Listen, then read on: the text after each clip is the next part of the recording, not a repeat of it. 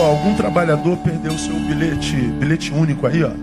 Se de repente você olhar na tua carteira, no teu bolso, não tiver aí, é possível que seja seu. Tá bom? Se não for seu, você pegar, você vai ser assaltado amanhã. Tá bom? Então não pegue. O cara vai, deve estar carregado, eu vou levar. Não pega não. Tá bom? Só se for seu mesmo. A palavra já está lançada.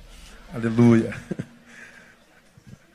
Vamos conversar um pouquinho na palavra? Ah, abra aí em Mateus capítulo 26. Mateus capítulo 26, a partir do verso 6.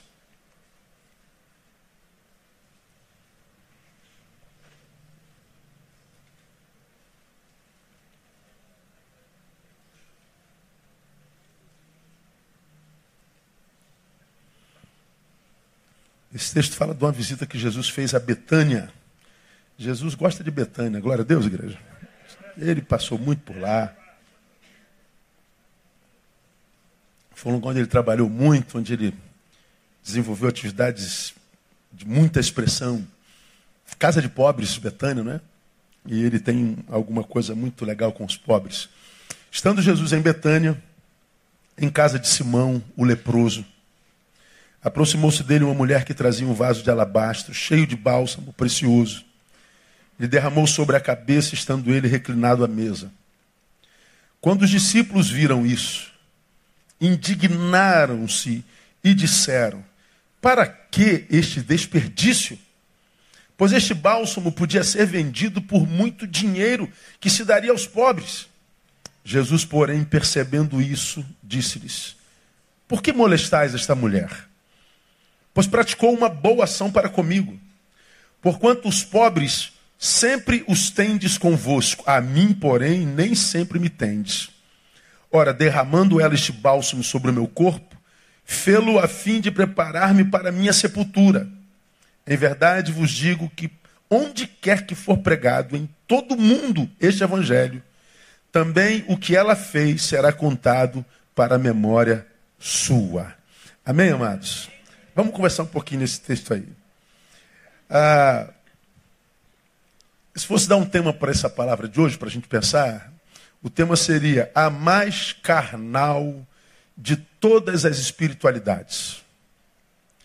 A mais carnal de todas as espiritualidades, ou a mais diabólica de todas as espiritualidades. A gente vê, manifesta nesse texto, praticada pelos apóstolos.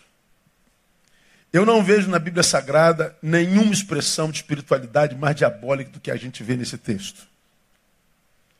Que espiritualidade é essa? É aquela que a gente vê desenvolvida pelos discípulos.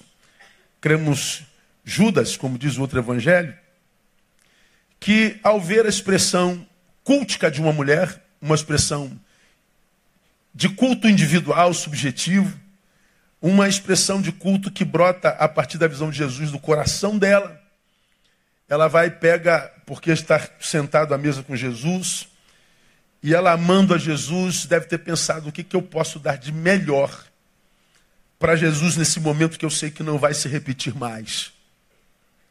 Eu não vou ter outra oportunidade de estar sentado à mesa com Ele. Eu não vou ter mais essa oportunidade de estar tão próximo, estar tão junto. Uma vez que eu estou tão junto, tão próximo do meu Senhor, do meu Salvador, o que, que eu posso dar de mais precioso? Ela pensa, ela se lembra do bálsamo que ela tem em casa. Esse bálsamo, segundo os comentaristas, equivale, ela tem, ele tem um valor equivalente ao salário de 10 meses de um trabalhador comum daquela época. Quanto é que você ganha por mês? Pega esse valor, multiplica por 10. É o valor do bálsamo. Não vou, não vou entrar no, no mérito das moedas, porque nós já falamos sobre isso aqui há bem pouco tempo atrás. Ela pega esse bálsamo preciosíssimo, e era tão precioso, que os apóstolos dizem assim: Meu Deus, essa mulher é louca. Ela, meu Deus, ela, ela, ela perdeu a noção do valor das coisas. Ela está desequilibrada, essa mulher é louca. Bom, eles não conformados com um uso tão, tão pueril na visão deles, de uma soma tão grande, eles se manifestam com indignação e dizem: para que esse desperdício? Aí eles usam uma linguagem muito espiritual eles usam uma linguagem bastante é, é, evangelical, com aparência de solidariedade para um grupo específico de gente, e eles mandam: pois este bálsamo podia ser vendido por muito dinheiro que se daria a quem? Aos pobres. Olha como é que a coisa funciona. Eu estou vendo um bálsamo que equivale a 10 meses do meu salário. Eu, com esse dinheiro, eu fazia festa, ia para Cancún. Tirava um mês em Cancún, muito mais do que isso. Ah, eu comprava o meu carro do ano, eu dava entrada no apartamento, eu não sei o quê. Ele fica tão escandalizado, Judas, que ele diz assim: Meu Deus, a gente podia vender aos pobres. Agora, respondam vocês, ele estava preocupado mesmo com os pobres? Sim ou não? Lógico que não, é só você olhar no outro evangelho, o mesmo texto. Ele estava interessado em ficar com dinheiro.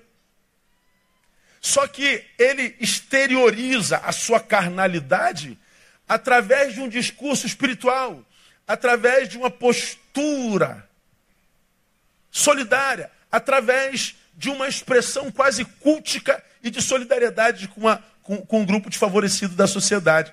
Ele expressa o seu juízo travestido de espiritualidade e solidariedade. Ele está julgando essa mulher. Ele está dizendo: você é louca, você não pode fazer isso. Como se ele tivesse o poder de entrar no coração da mulher e saber a intenção que a leva a fazer o que ela está fazendo.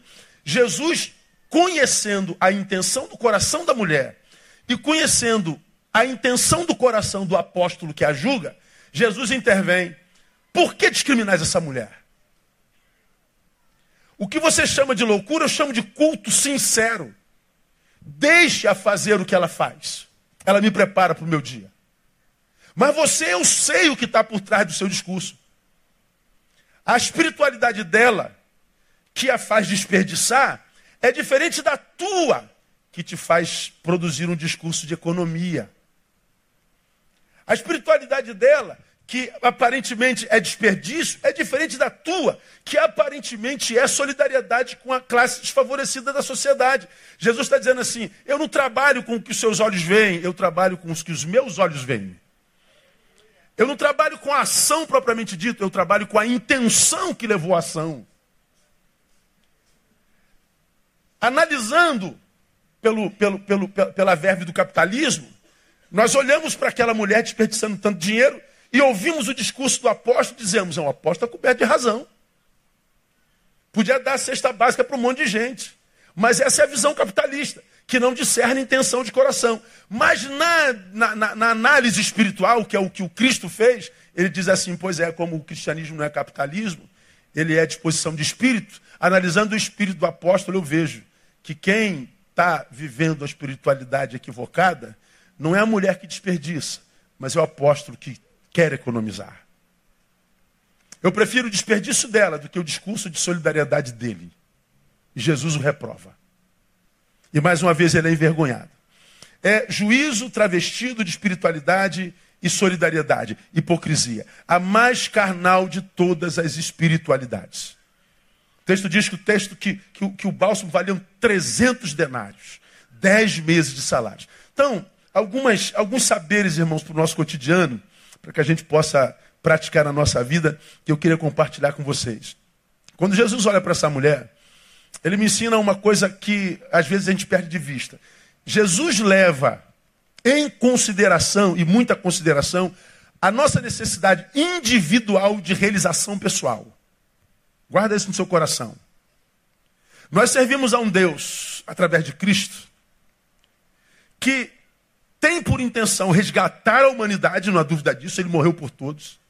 Mas é um Deus que, a despeito de se preocupar com toda a criação, porque toda ela caiu, ele também é um Deus que se preocupa com a nossa realização individual. Nós servimos a um Deus que se preocupa conosco enquanto indivíduos. E isso me dá uma, uma alegria muito grande, irmão, porque eu, eu tenho rodado muitos países, estado em lugares assim bem bem, bem honrados e com gente bem cabeçona. E algumas dessas pessoas cabeçonas já não acreditam que Jesus tem projeto para o indivíduo, para o sujeito. Eles acreditam que indivíduo, a partir da visão do Cristo, é a raça humana. Ou seja, a raça é uma só. Então o que Deus tem, tem para a raça. o indivíduo chamado raça humana. Eles não acreditam que eu posso é, me, me relacionar com Deus na qualidade da minha subjetividade, ou seja, fora do corpo, de que eu posso entrar num quarto, como ele diz lá, e orar a ele em secreto, e em secreto ele me abençoar. Tem gente que não acredita mais nisso. E eu não gostaria que isso fosse verdade, sinceramente. Respeito quem pensa assim. Mas eu acredito num Deus que é capaz de nos tratar como raça, mas ele também é um Deus que é capaz de nos tratar como indivíduo. Como quem diz, ele trata todos como se fosse um, mas trata um como se ele fosse todos. Um Deus que se preocupa com a nossa necessidade de realização pessoal. Percebam, os apóstolos fazem alusão, como já disse aqui, à necessidade de uma classe desfavorecida. São os pobres. Como eu falei, prefigurando um espírito de solidariedade prefigurando um espírito de bondade, de espiritualidade. Mas Jesus os adverte e faz de forma contundente, como quem diz: Olha, eu reconheço a necessidade dos pobres, eu me preocupo com eles. Eu sei das suas necessidades melhor do que vocês. Eu reconheço as necessidades deles. Todavia, Considero também, saibam vocês, ele diria para os apóstolos, a necessidade desse indivíduo que está aqui aos meus pés. Considero a necessidade dessa mulher que está aqui aos meus pés. Vocês estão pensando nos pobres? Sim, mas eu estou pensando no momento nela. Jesus está dizendo, eu estou preocupado com um indivíduo. Meu irmão, as suas lutas não passam desapercebidas por Jesus de Nazaré. Me ajuda, catuca alguém e fala assim, ó, ele se preocupa contigo, meu irmão. Oh, meu Deus. Deixa eu perguntar a você, seja sincero, seja honesto, deixe de ser hipócrita. Você já teve a sensação de que Deus esqueceu de você alguma vez? Fala a verdade.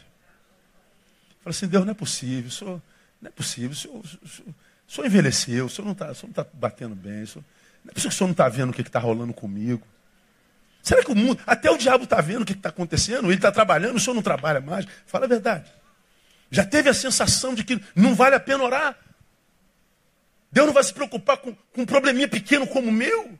Tantos problemas grandes por aí. Você acha que Deus vai se preocupar contigo?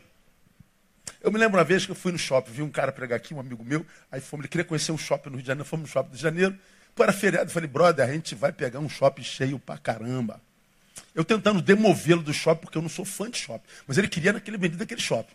Vamos naquele shopping. Aí nós entramos no shopping, é o Barra Shopping, e o estacionamento lá do outro lado, lá, que fica lá do outro lado, estava tudo lotado. Eu falei, meu Deus do céu, não vai dar para andar aí dentro. Aí nós entramos no shopping, ele falou assim, pô, Neil, a gente não vai conseguir nem estacionar, né, cara? Eu falei, não, de estacionamento não, porque ele vai é, arrumar uma vaga para mim logo, logo, fique tranquilo. E era o meu carro e o carro dele, a gente estava falando pelo celular. Aí falou assim, pô, Neil, tu tá de brincadeira comigo. Acha que Deus se preocupa em achar uma vaga no shopping para você? Eu falei, eu acho que ele se preocupa com tudo a meu respeito, cara. Ele se preocupa com tudo. E eu não estou de brincadeira, não. Claro que ele tem coisa muito mais importante para fazer. Mas eu creio que ele é pai que cuida da gente em todos os detalhes. Não, aí tu está dizendo, ah, Neil, pelo amor de Deus, tu está de brincadeira comigo. Ele não usou a palavra brincadeira, não. Ele falou outra palavra. Tu está de brincadeira comigo. Eu falei, não estou, não. Rodamos no shopping, entramos no shopping. Quando a gente entrou no primeiro corredor, estava saindo dois carros. Encosto eu, encosto ele do meu lado. Ele fala assim, Neil, Fala sério, brother. Tem quem creia e, e tem quem não creia. Eu estou falando que eu posso chegar um dia no shopping e não achar vaga nenhuma? Claro que eu posso. Mas eu estou dizendo também que eu posso chegar no shopping e dizer, ele achou uma vaga para mim. Eu acredito nessas coisas. Dá licença? Eu creio que ele cuida da gente individualmente nos mínimos detalhes. Olha, isso podia gastar e dar para os pobres, é verdade, mas os pobres vocês estão sempre com eles. Essa aqui não. Ela está comigo pela última vez. Eu estou preocupado no momento com ela.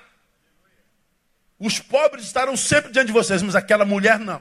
Hoje era o dia dela. Então Jesus, irmãos, considera a motivação daquela mulher. Jesus leu o coraçãozinho dela. Jesus leu a intenção com a qual ela gastou aquela fortuna toda, considerando. Por que, que ele considerou a, a, a, o sacrifício dela? Porque ele sabe que há coisas em nós que precisam ser realizadas. E que, em não sendo, nada do que realizemos nos realizará. Guarda, eu vou repetir. Jesus sabe que existem coisas na minha, na sua vida, na nossa vida, que precisam ser realizadas. Tem coisas que não são tão necessárias. Mas tem coisas que precisam ser realizadas. E que se não forem, nada do que a gente realize vai realizar a gente. Ele sabe exatamente do que, que a gente precisa. Nem sempre a gente sabe do que a gente precisa. Esse é o problema. Um exemplo.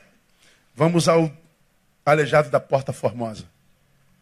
Ele estava lá tantos anos levados pelos amigos. Diz o texto em Atos capítulo 3, sentados para pedir esmola. Todos que entravam na igreja, eles estendiam a mão, me dá uma esmola aí, moço. Pedro e João vão à hora nona para a oração. Ele estende a mão e diz, moço, me dá uma esmola aí. Pedro e João dizem assim, moço, nós não temos prata nem ouro. Se aquele cara fosse um mendigo carioca, ia dizer, então vaza daqui, seu miserável. Porque você não tem o que eu preciso.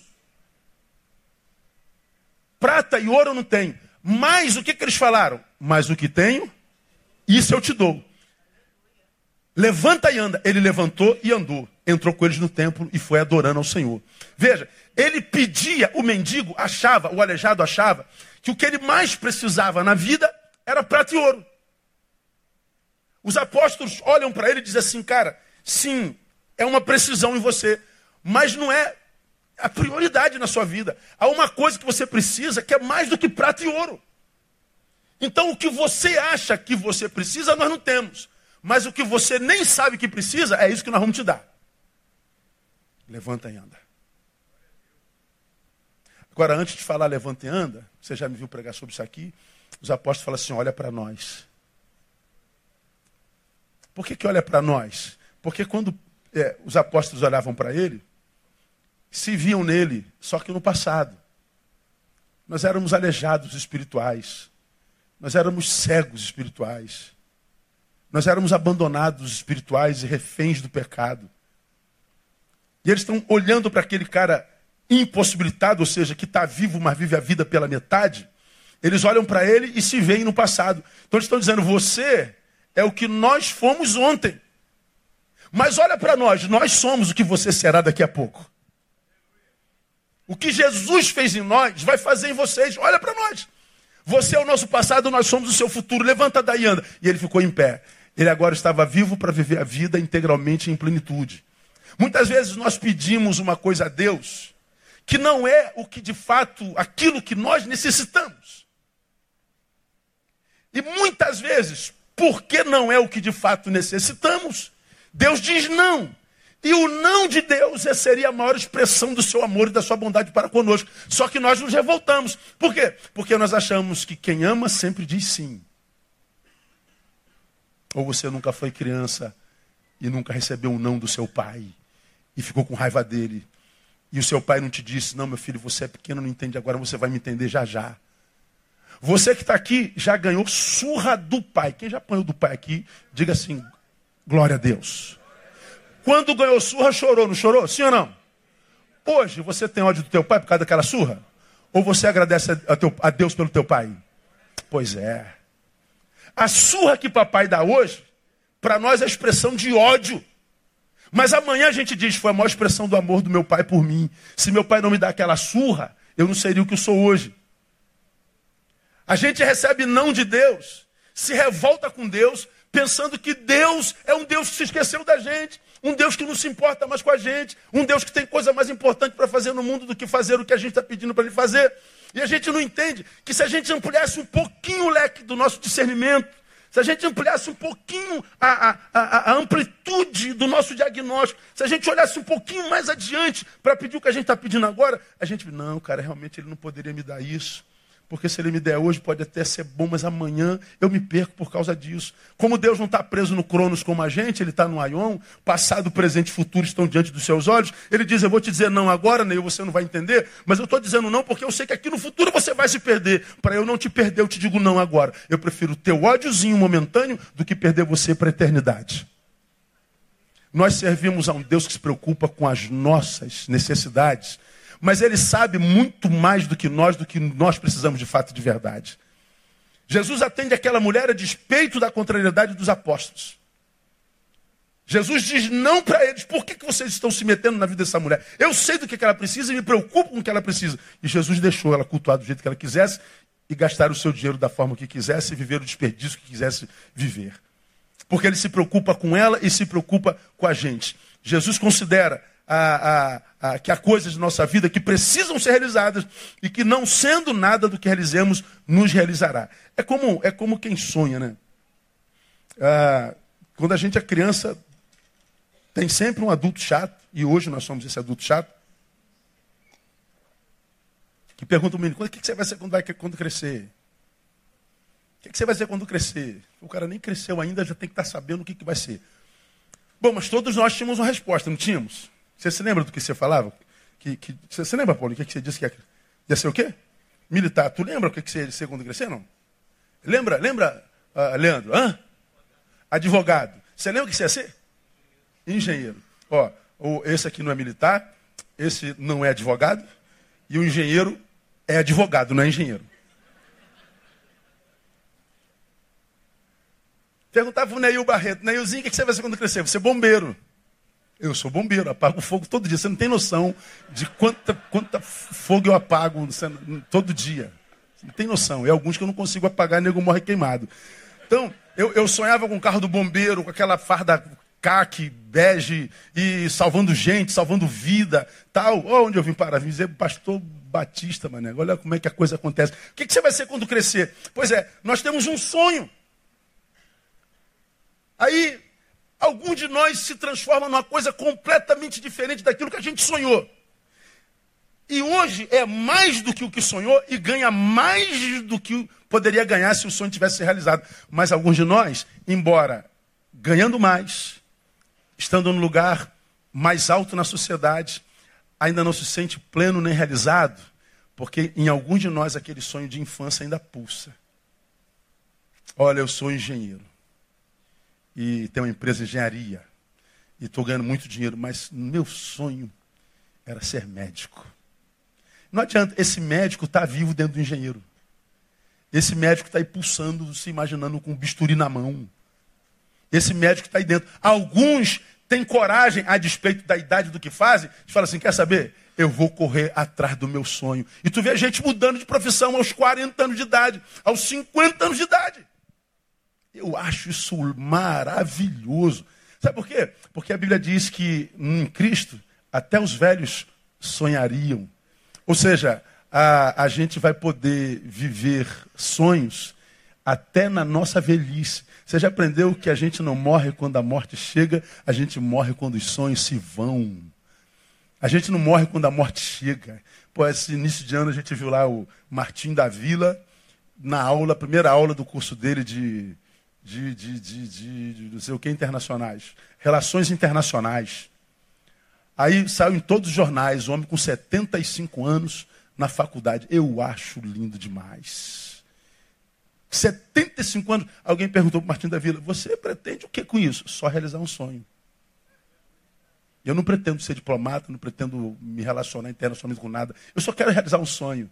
Eu tenho esse sonho desde sempre e só quero realizar um sonho. Já contei aqui umas 575 vezes o sonho da irmã Otília Alves de Jesus, que me chama na casa dela aos 80 anos de idade. Meu pastor veio almoçar comigo, eu fui almoçar com ela. Pastor, eu quero contar uma bênção para o senhor, 80 anos de idade. O que, que foi? Comprei meu terreninho, vou construir minha casa própria. Falei, tá de brincadeira. Eu não falei isso, né? Mas o meu incrédulo, né, meu, meu ateu lá dentro, pensou. Né? Falei, pô, 80 anos. 80 anos, ela morava com a filha. Comprou um terreninho para construir a casa dela. Aposentada do INSS, ganhando salário mínimo, levou 80 anos para comprar o terreno, vai levar mais 80 para construir a casa, com 160 entra. Mas você, você, você viu o sorriso da emotilha. A emotilha brilhava os olhos. Pastor, estou feliz. Vamos lá ver o terreninho. Fui ver o terreninho dela. Tal. Passou um ano, dois anos, três anos. Daqui a pouco vem Motilha. Motilha, é, pastor Neil, ô oh, meu pastor amado, queria convidar o senhor para almoçar lá na minha casinha. Eu falei, qual casinha? Eu já construí minha casinha. Jesus amado. Eu fui na casa dela almoçar, está lá a casinha dela pronta, com 83, 84, 85 anos, feliz da vida no sofazinho dela, onde ela morreu aos 90 e de ano. E eu falando, meu Deus, eu tenho 50. Às vezes eu falo assim, já não presto para mais nada. Já era. Bom, tem gente pior do que eu, tem gente aqui com 25 que acha que já está velho. Ou eu estou falando bobagem? Tem gente que está com 30 está dizendo que não dá mais. Tem gente que perdeu o sonho, morreu. Eu não morro quando a morte chega, eu morro quando os sonhos se vão. É o, é o, sonho que movimenta o sujeito. Você já aprendeu isso aqui, eu não preciso me aprofundar. O meu sonho é chegar naquele teclado. É meu sonho, é meu projeto. Vou chegar, não faço a menor ideia, porque eu não tenho gerência sobre o futuro. A única coisa que eu sei que é porque eu tenho sonho que eu vou sair desse lugar. Se eu vou chegar lá, eu não faço a menor ideia. Ah, meu sonho é ser, é, sei lá, é, médico. Bom, é, eu vou, vou, fazer o vestibular. Vai passar, não faço a menor ideia. Eu estou estudando a peça. Não sei se eu vou ser médico. Mas porque eu tenho um sonho, eu não sei se chego lá, mas eu sei que eu saio daqui. É o sonho que me movimenta. Se eu vou chegar lá ou não, ah, isso aí não é problema meu, é problema de Deus. Meu negócio é crer e trabalhar. Entre o sonho e a realidade, você já aprendeu, está o trabalho. Se eu tenho um sonho, eu me movimento. Se eu perdi o sonho, fui tomado pela inércia, morri. Porque eu não tenho mais por que sair daqui. Quando olho Jesus tratando essa mulher na sua individualidade, deixa ela. É o culto dela, é o sonho dela, é o projeto dela. Os pobres estão aí a vida inteira. Hoje é ela. Ah, cara. Saber que Deus cuida da gente dessa forma. Pode estar os apóstolos todos dizendo, para com isso, você não vai conseguir. Pode estar o pastor dizendo, você já está velho demais, você não tem capacidade para isso, o pai diz isso, a mãe diz isso, o patrão diz isso, teu, teu avô diz isso, e você diz assim, não, eu vou conseguir porque ele disse que eu posso todas as coisas naquele que me fortalece. Se é Ele que me fortalece, eu posso. A gente não pode quando é a nossa força. Então, toda vez que eu vejo alguém chorando da vida, dizendo que não há, não há mais esperança para mim, eu digo, é no que você crê, irmão? É no que eu creio, pastor. É verdade, não há esperança para tu mais não. Só acha que há esperança para mim, pastor? Tenho certeza que há. Mas você precisa crer nisso, não sou eu que tenho que crer nisso. É você. Você acha que Deus se importa comigo? Pelo amor de Deus. Claro que ele se importa. Ah, não é ele quem diz, Jesus de Nazaré, se vós, sendo maus, sabeis dar coisas boas a vossos filhos, quanto mais vosso Pai Celestial. Pensa, pai, você gostaria que seu filho tivesse uma vida igual à tua? Ou melhor do que a sua? Fala. Para que, que a gente trabalha, cara? Se não é para dar uma vida melhor aos nossos filhos do que aquela que a gente teve, mesmo que nós tenhamos tido a melhor vida do mundo, a gente quer que os nossos filhos tenham uma vida melhor ainda. Você acha que o teu sonho para o teu filho é maior do que o sonho de Deus para você que é filho dele? Nunca. Essa ideia de que ele cuida da gente individualmente, meu irmão, isso me anima demais. Demais. Porque, como eu falei na gotinha de sabedoria, a nossa guerra hoje não é só com quem está do lado de fora, é com quem está do lado de dentro. Hoje o tiro que mata é o tiro amigo. E muitas vezes a gente não pode contar nem com o apoio da família, a gente não pode contar com o apoio do pai. Muitas vezes é o pai e a mãe que é o empecilho. E eu poderia contar um bilhão de casos para vocês, de pais que foram coveiros dos seus filhos. Os filhos foram sobreviventes e deram certo porque acreditaram que eles eram o que a palavra dizia que eles eram e não o que os pais disseram que eles eram. Preferiram acreditar no Pai do céu. Então, Deus sabe e respeita a nossa necessidade de realização. Guarda isso no teu coração. Eu sei que ele fala com alguém aqui hoje muito forte, porque você chegou aqui pensando: será que ainda dá tempo? Devo fazer isso? Ah, ele já está dizendo: tem um sonho? Não mata esse sonho. Até porque sonho só morre por suicídio, né? Ninguém pode matar o meu sonho. Primeiro, que vocês não sabem quais são, quais são, ou qual é. Hoje é complicado porque vocês publicam tudo, né? Tudo que é projeto, tudo que é sonho está lá. Todo mundo sabe da tua vida. E aí as energias dos invejosos vêm todos, a inveja deles, a, a oração contrária deles, né? E o invejoso você já aprendeu, ele não quer o que você tem, ele quer que você perca o que você tem. É pior do que isso. Então todo mundo sabe da vida de todo mundo. Então se você tem um sonho, irmão, guarda para você, conta só para o melhor amigo. Você tem um projeto maneiro, guarda para você, apresenta para o Senhor no quarto em secreto, apresenta para o teu pai e tua mãe se for de confiança, e vai trabalhar. E você vai ver que Deus está preocupado com você, Ele quer te ver melhor, muito melhor amanhã do que você está hoje, no nome de Jesus. Aplauda Ele, e o seu amor é o que nos mantém de pé. O que mais? Uma outra coisa que a gente aprende nesse textozinho: o juízo é um ministério que nunca deveria ser desenvolvido em nós. o juízo, estabelecer juízo sobre outrem, sobre alguma coisa, é um ministério que nunca deveria ser desenvolvido em nós. Por quê? Ninguém é apto para ele, mesmo que seja um apóstolo, mesmo que ande dia a dia com Jesus corpóreo. Juízo não deveria ser desenvolvido em nós. Não desenvolver juízo é entender que nós somos homens criados à imagem e semelhança de Deus e não Deus criado à imagem e semelhança dos homens. Eu não posso julgar o feito alheio porque eu não conheço a sua intenção. Ah, mas está claro, pastor, olha só o que está fazendo. É, é claro que é isso. Não, claro não, você imagina que seja isso. Você está julgando, imprimindo juízo a partir da sua imaginação. Você não sabe o que levou você, aquele sujeito, a falar aquilo, a fazer aquilo. Há sempre uma meta história atrás da história. Há sempre uma história por trás da história. Se você conhecer a história certinho, você vai ver que o que ele disse tem sentido. Mas, como nós somos uma geração que vive ruptura, a gente julga pelos olhos e não pelos ouvidos, a gente julga pelo que vê e não pelo que ouve, julga pelo que imagina e não pelo que sabe. A gente comete um monte de barbaridades com a nossa boca, com o nosso juízo, com as nossas opiniões, com, os nossos, com as nossas impressões, que ninguém pediu.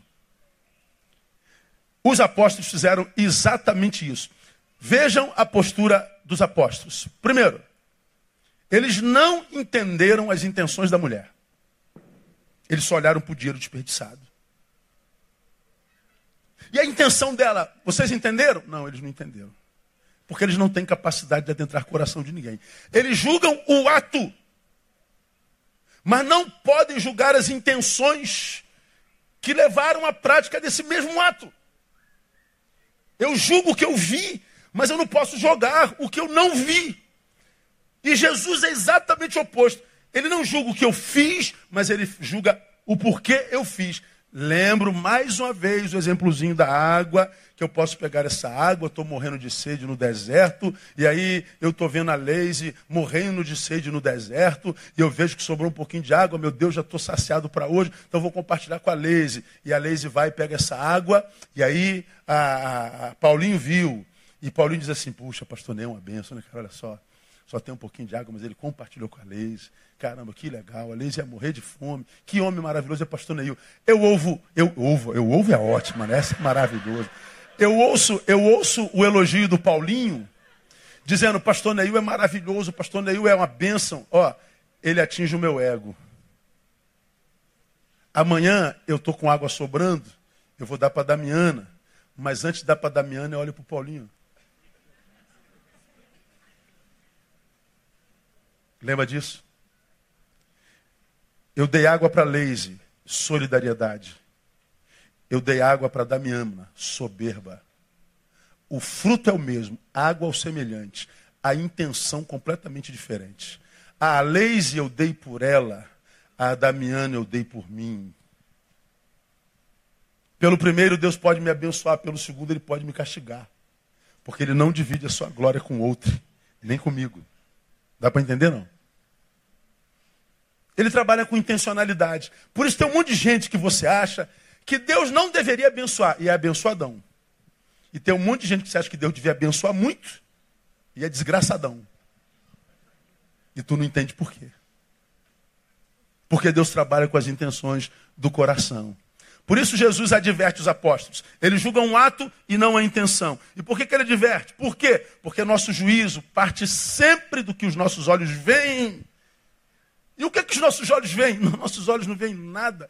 Nossos olhos só captam, só captam imagens.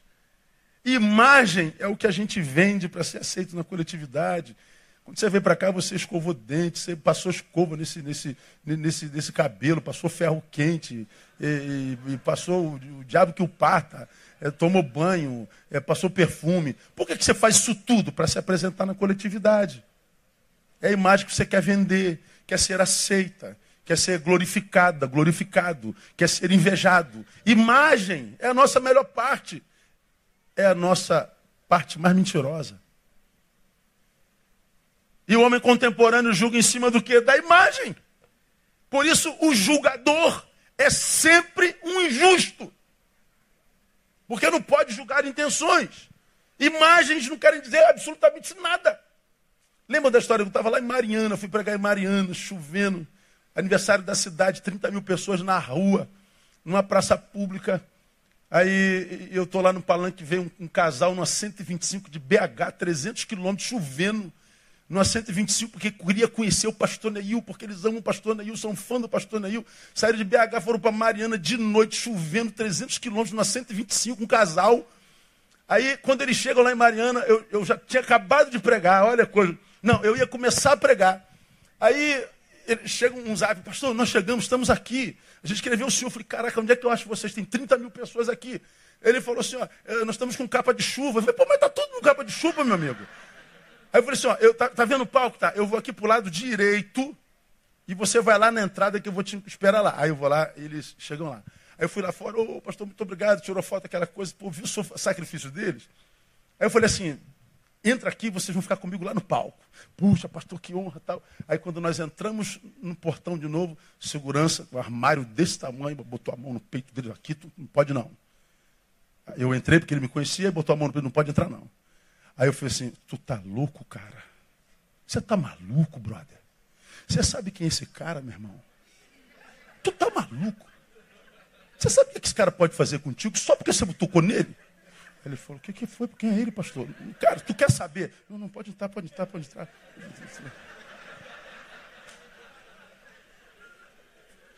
O cara ficou lá no palco comigo. Acabou o culto, nós dissemos, pastor, quem é ele? É um filho de Deus. Tu vai mexer com o filho de Deus, cara? Você é maluco, rapaz. Ele deu um sorriso. Pô, pastor, só o senhor mesmo. Só o senhor mesmo. Filho de Deus. A gente se impressiona muito com títulos, imagens, aparências. Deus não está nem aí para essa porcaria. Pega aquele cara de terno e gravata, todo, todo, todo engomadão. Fala bonito, rebuscado, e Deus não sabe quem é. Ele é famoso na história dos homens, mas na história de Deus ele é um anônimo. E tu pega aquele irmãozinho simplesinho, cara. Ralézinho, que é anônimo na história dos homens, mas na história de Deus ele é Antônio Fagundes. Ele é o mais bonito dos atores globais. Porque Deus não se impressiona com aparência. Por que, que nós não podemos julgar, irmão? Porque a gente só julga pela aparência. E quem julga pela aparência comete pecado. Comete assassinatos. Como já preguei aqui há bem pouco tempo atrás, é o caso do maledicente. O maledicente é um assassino. Ele, ele fala mal do, do Leandro para para aquele lá, para o Maia, e diz, Maia, o Leandro não vale nada. Ou seja, quando eu falo mal do Leandro para o Maia, eu estou assassinando o Leandro no Maia. Se amanhã Leandro chegar perto do Maia, o Maia já vai julgar Leandro a partir do meu diagnóstico.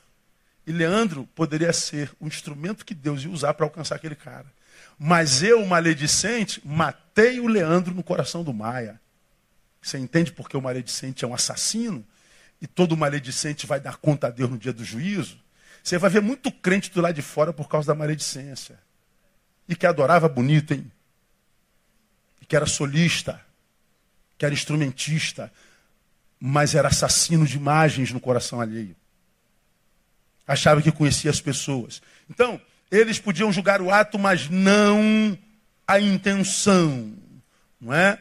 E a Bíblia fala muito claro sobre isso. Não julgueis para que não sejais julgados. Porque com o juízo com que julgais sereis julgados. E com a medida com que medis vos medirão a vós. Porque vês o argueiro no olho do teu irmão e não reparas a trave que está no teu? Ou como dirás a teu irmão, deixa-me tirar o argueiro do teu olho, quando tens uma trave no teu, hipócrita. Tira a primeira trave do teu olho, então verás bem para tirar o argueiro do olho do teu irmão. Cara, eu não sei se meu irmão tem argueiro ou tem cisco. Eu só sei que seja argueiro ou cisco não tem nada a ver com isso, porque a vida é dele. Eu não me meto. A não ser que peça para eu me meter. Mas, pastor, está claro, está claro. Eu não tenho nada a ver com isso. Jesus, nesse texto, irmão, ensina que a nossa aproximação dele não nos torna capazes de invadir interioridade alheia. Eu posso estar mais próximo de Jesus que um ser humano pode estar, mas essa proximidade não me dá poder para entrar no coração alheio e estabelecer juízo. Juízo não tem nada a ver com a gente. E hoje é o que mais, se, mais se faz nesse, nesse, nesse, nesse tempo. Outra postura dos apóstolos, não demonstraram com seus discursos sua verdadeira intenção. O que de fato havia por trás de suas palavras. Eles não podem julgar o ato da a intenção da mulher, como também não demonstraram com seus discursos sua verdadeira intenção. Era juízo travestido de espiritualidade solidária. Como eu falei, essa espiritualidade é fruto da mais diabólica de todas as carnalidades. Então não há meio de ser mais diabolicamente carnal do que usar discurso espiritual para estabelecer juízo sobre os outros. E os evangélicos são mestres nisso. Evangélicos são especialistas em matar, roubar e destruir. Aliás, deixa eu fazer uma citaçãozinha aqui. Ah, semana passada teve uma palestra nos adolescentes que teve um monte de gente que ficou brabo a beça. Aí depois de 20 anos de igreja, eu vi uma fofocada na igreja assim, sem precedente. Depois de 20 anos, eu vejo, me mandaram os prints de, um, de dois grupos. Eu, eu, eu perguntei Giovanni como é que estava aí a fofocaiada. Aí ele falou, pô, pastor, acho que já está controlado. Daí eu procurei alguém, alguém me mandou um print da conversa todinha. Falei, gente, como é que chegou a isso? Olha só o que é que falar. Deixa eu, deixa eu fazer uma fofoca aqui para vocês. Só para você, só, só você ter uma noção. Deu, ó, tem 20 anos que eu não vejo uma fofoca dessa na igreja. 20 anos. Ó, uma disse assim, ó, ah, porque a irmã que fez a palestra pode, deu a sua derrapada, deu. Irmãos, homossexualidade é pecado. Deus ama os homossexuais, mas a prática é pecaminosa. Não adianta a gente entrar na pós-modernidade. Você é bem-vindo aqui. Temos um monte aqui tentando servir ao Senhor. Mas nós vivemos numa coletividade que tem leis, a gente julga, a gente vive pela palavra. E algumas regras precisam ser respeitadas, é pecado. Você já sabe disso, já falamos sobre isso aqui mil vezes. Então a irmã disse uma coisa diferente, aí teve um monte de gente que levantou com espadas e varapaus e pedra. Aí começou as fofocas. Um, um dos prints fala assim, ó, a, a toca é um lugar perigoso. E ó, ouvi dizer que o acampamento vai ser um orgia só dos adolescentes. Ouvi dizer que estão programando um bacanal para eles.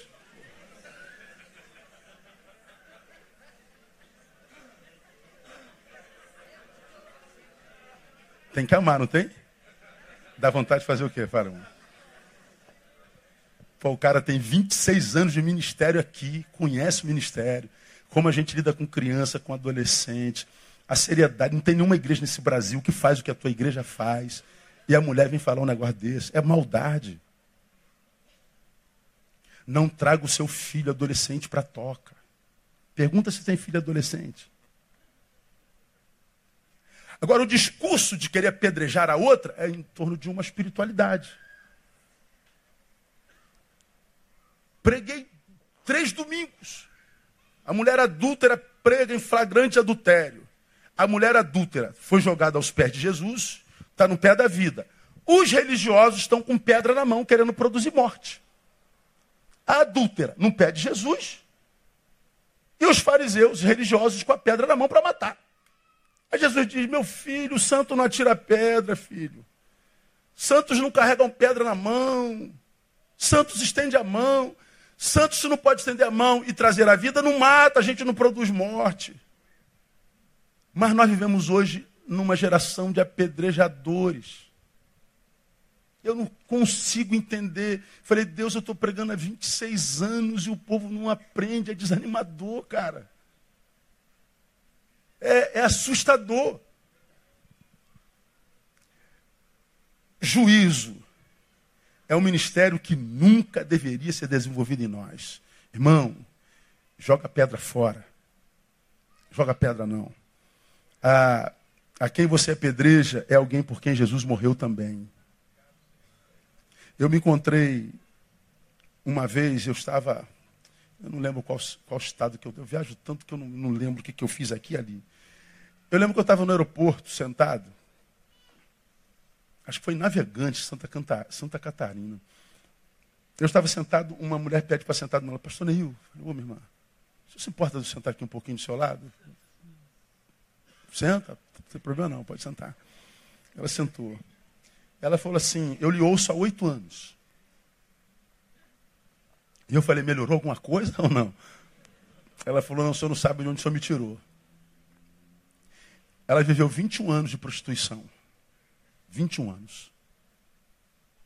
Mulher da vida, mulher de programa. Foi como eu sustentei meus quatro filhos, quando meu marido fugiu contra a família. Meus quatro filhos são formados, todos de bem. E ela foi contando a história dela, cara, e eu fui chorando. E falei, meu Deus. Aquela incongruência do nosso juízo. Uma mulher deitada na cama alheia. Quatro filhos que não morreram de fome por causa disso. Bom, é muito fácil daí você jogar pedra nela. Continua sendo vagabunda, salafrária, sem vergonha. É. Mas e o filho alimentado? Ela podia fazer outra coisa, claro que podia. Na visão dela, ela disse: Eu busquei de tudo na minha vida, tudo. Eu lavei louça, eu fiz isso, eu fiz aquilo. O pastor foi ali. Quando meus filhos criaram, eu larguei disso. Ela me fez uma pergunta assim: Só acha que Jesus é capaz de me perdoar? Eu fiquei em pé, levantei ela, dei um abraço nela. Esse abraço que eu te dou é o abraço do próprio Pai. Que diz que dos vossos pecados não se lembrará mais. Todavia, minha filha, escute, em qualquer igreja que você entrar e contar essa história, vão jogar o seu pecado na cara a vida inteira. Você acha que eu não consigo congregar? Consegue, tem igreja que você consegue congregar e vão te perdoar e vão ser remédio para a tua ferida, as que estão abertas por causa de, de cada cama que você sentou. Para cada homem com o qual você se deitou, você vai achar um irmão que vai ser cura para isso. Mas não é fácil achar essa igreja hoje, não. O que a gente acha hoje é gente com pedra na mão.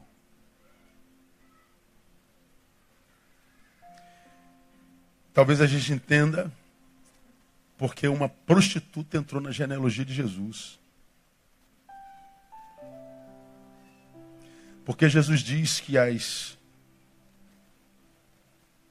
Como é que é a palavra que usa lá? Que as meretrizes nos antecederiam no reino dos céus. Porque a gente julga o feito, Jesus julga o intento. Pastor Neil está dizendo que a mulher pode se prostituir. O que você está dizendo, miserável fofoqueiro? Não é nada disso que eu estou dizendo. Eu estou dizendo que a gente julga o feito, Jesus julga o intento. E quando ela me pergunta se eu acho que Jesus me perdoaria, eu falei, Jesus perdoa a mim, perdoou você. Por que, que não perdoaria a ti? Se Jesus perdoou quem bateu o prego na mão dele. Se Jesus perdoou, perdoaria aquele que o beijou.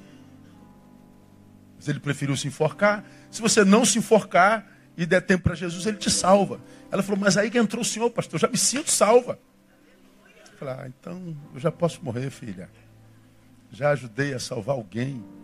Eu fiquei com aquela mulher sentada conversando até a hora do meu embarque. Eu estava em escala. Conversamos às três horas. Eu nunca fui tão abençoado por uma prostituta ou ex-prostituta. Agora, tem alguns crentes que eu não consigo ficar sentado dez minutos. Alguns pastores que eu não consigo conversar dez minutos. Não dá para julgar.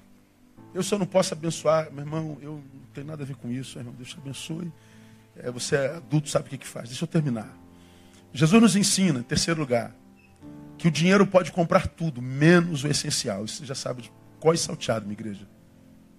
O dinheiro pode comprar tudo, menos o essencial. Meu Deus, esse dinheiro todo podia estar. Ele está de olho no dinheiro, Jesus está de olho na intenção do coração. Porque Jesus sabe que o dinheiro não é tudo. Porque compra tudo menos o essencial. Por exemplo, o dinheiro compra uma casa. Compra ou não compra? Compra um lar? Não. O dinheiro compra alimentos, não compra? Compra apetite. O dinheiro compra remédio? Compra. Compra saúde? O dinheiro compra cama confortável? Compra. Compra sono? Não. O dinheiro compra informação? Todas. Compra sabedoria, conhecimento? Não. O dinheiro compra pessoas? Todas. Compra amizade delas? Nunca. O dinheiro compra conforto? Compra. Compra paz. Compra bajuladores? Compra. Compra respeito. O dinheiro compra tudo. Sem o que a gente pode viver. Dá para viver sem casa, dá para viver de aluguel a vida inteira. Dá para viver sem, sem, sem, sem comer em restaurantes caríssimos. Dá para viver de arroz e ovo a vida inteira.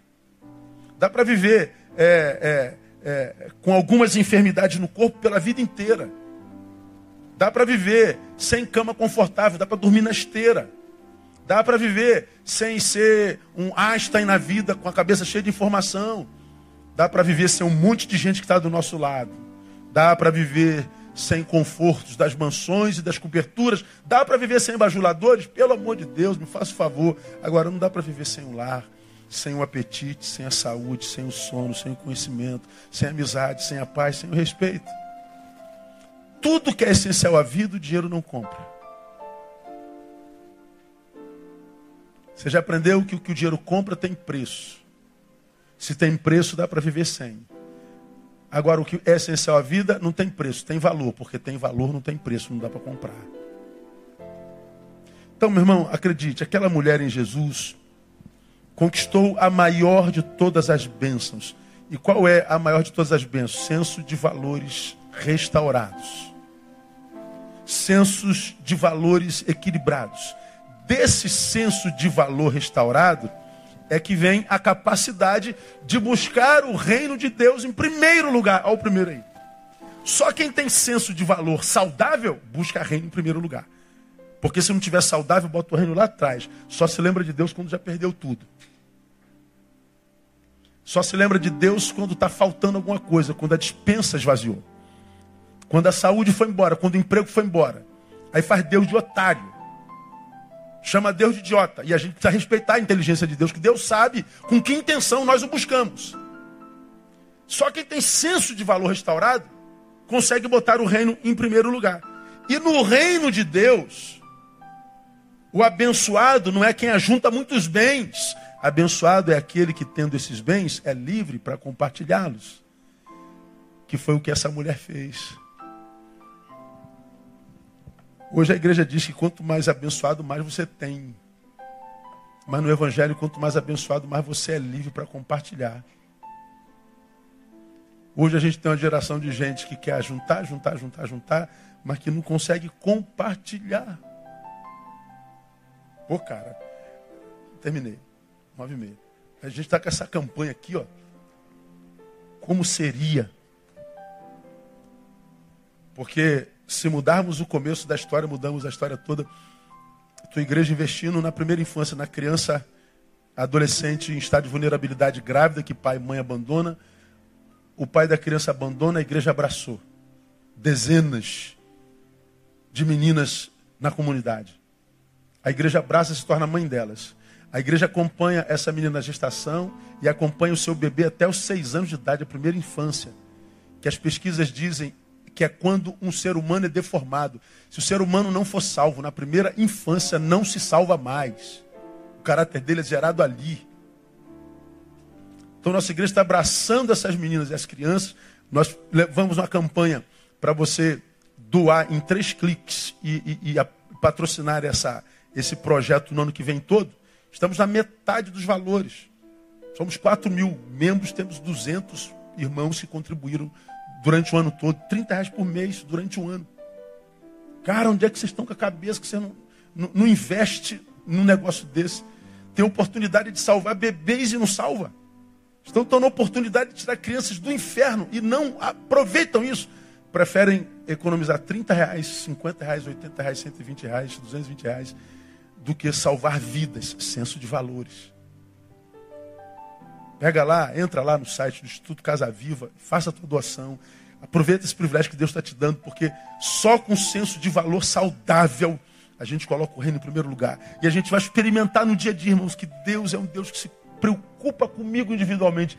Ele está preocupado com o cosmos inteiro, mas ele diz: não, há momentos que é só Neil, é só Márcio, é só Sandra, é só Carla, é só Roberto, é só Lívio, é, é você. Você e Deus, Ele está preocupado nos mínimos detalhes. É, é só quando o senso de valor está saudável que a gente entende, olha, não tem nada a ver com a vida dos outros, a não ser fazer dele um campo missionário. Alguém que eu invisto para colher para o reino dos céus. Agora, se for pedrejar, para imprimir valor, jamais, jamais, jamais, jamais, jamais ele é livre para fazer o que quiser com a liberdade dele. E só quando o meu senso de valor é saudável é que o reino vai estar em primeiro lugar. E quando o reino está em primeiro lugar, o que, que acontece? Todas as outras coisas vos serão acrescentadas. Não é você que consegue as outras coisas, é Ele que acrescenta as outras coisas a você. Porque você cuida das coisas dele, Ele cuida das tuas coisas. Quem cuida melhor das nossas coisas, nós ou Ele? Pelo amor de Deus. Dá na mão dele que ele sabe o que, que vai fazer. Cuida do que é dele. Bota o reino em primeiro lugar. E você vai ver que todas as outras, outras coisas vos serão acrescentadas. Não vai precisar trabalhar de sol a sol como você está fazendo, correndo. Estou correndo atrás, estou correndo atrás, correndo. Quem corre atrás chega em segundo. Não ganha nunca. Tem que correr na frente. E às vezes não precisa nem correr tanto. É só botar o reino em primeiro que você vai ver que todas as outras coisas vão para o seu lugar. Há alguém que diz que a coisa principal é fazer da coisa principal a coisa principal. Vamos juntos? A coisa principal é fazer da coisa principal a coisa principal. A coisa principal é o reino de Deus em primeiro lugar. Amém, amados? Aplauda ele, vamos ficar em pé. Vamos embora para casa. Aleluia. Obrigado, Deus.